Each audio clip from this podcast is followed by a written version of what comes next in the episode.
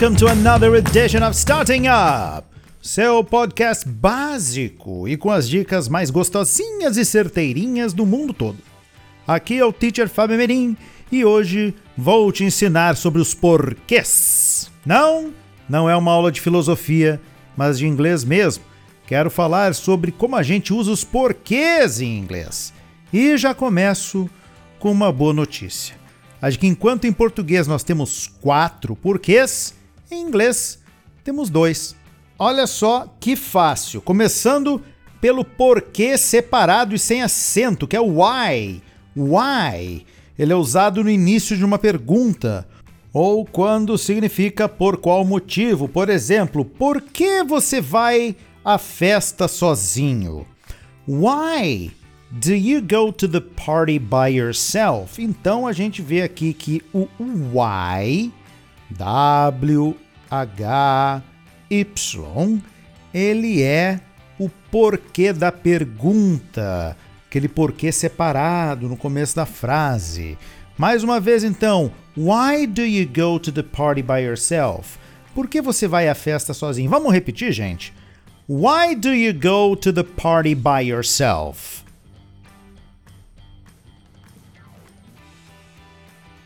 beleza? E ele também ele pode ser colocado no meio de uma frase quando ele tem aquela ideia de por que motivo. Eu queria saber por quê, que a gente sabe é separado. Eu queria saber por que ela foi embora cedo.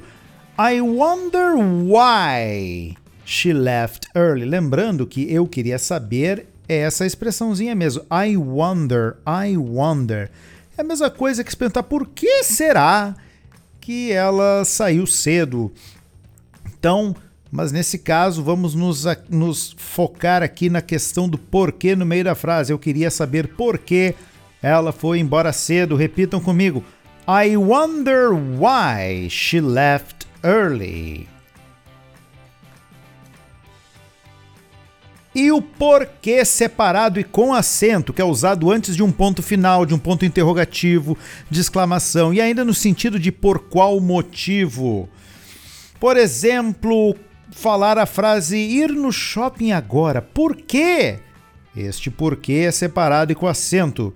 Going to the mall now. Why? Why? Então, repitam comigo. Going to the mall now. Why? Beleza? É praticamente a mesma coisa, só mudou que em português a gente colocou um acentinho e em inglês continua why. Agora o porquê da resposta. É, é o nosso famoso because. Because. Because. Oh yes. So repeat after me. Because. Como já disse, usado na resposta, podendo significar uma vez que ou pois. Não fui ao cinema porque estava sem dinheiro. I didn't go to the movies because I had no money. Vamos repetir comigo? I didn't go to the movies because I had no money. Então, este é o nosso amigo porquê que é o que responde às perguntas com o why. Certo? Why didn't you go to the movies? Well, I didn't go to the movies because I had no money. Sentiram a diferença, né? Perguntei com why, respondi com because. Ok, e o porquê substantivo, que é o porquê juntinho e com acento? Em inglês, a gente pode usar the ou a reason a razão ou motivo, ou mesmo até o why, às vezes. Vamos ver alguns casos. Por exemplo, diga-me um porquê para estudar domingo. Tell me a reason to study on Sunday. Então vocês podem usar a palavra reason, razão. Digam-me uma razão, ele é um sinônimo de razão. Vamos repetir comigo então, gente? Diga-me um porquê para estudar domingo em inglês. Tell me a reason to study on Sunday. Agora, um uso do porquê junto e com acento, que é o substantivo, que é o porquê, onde a gente também pode colocar o why. Ela não me disse o porquê.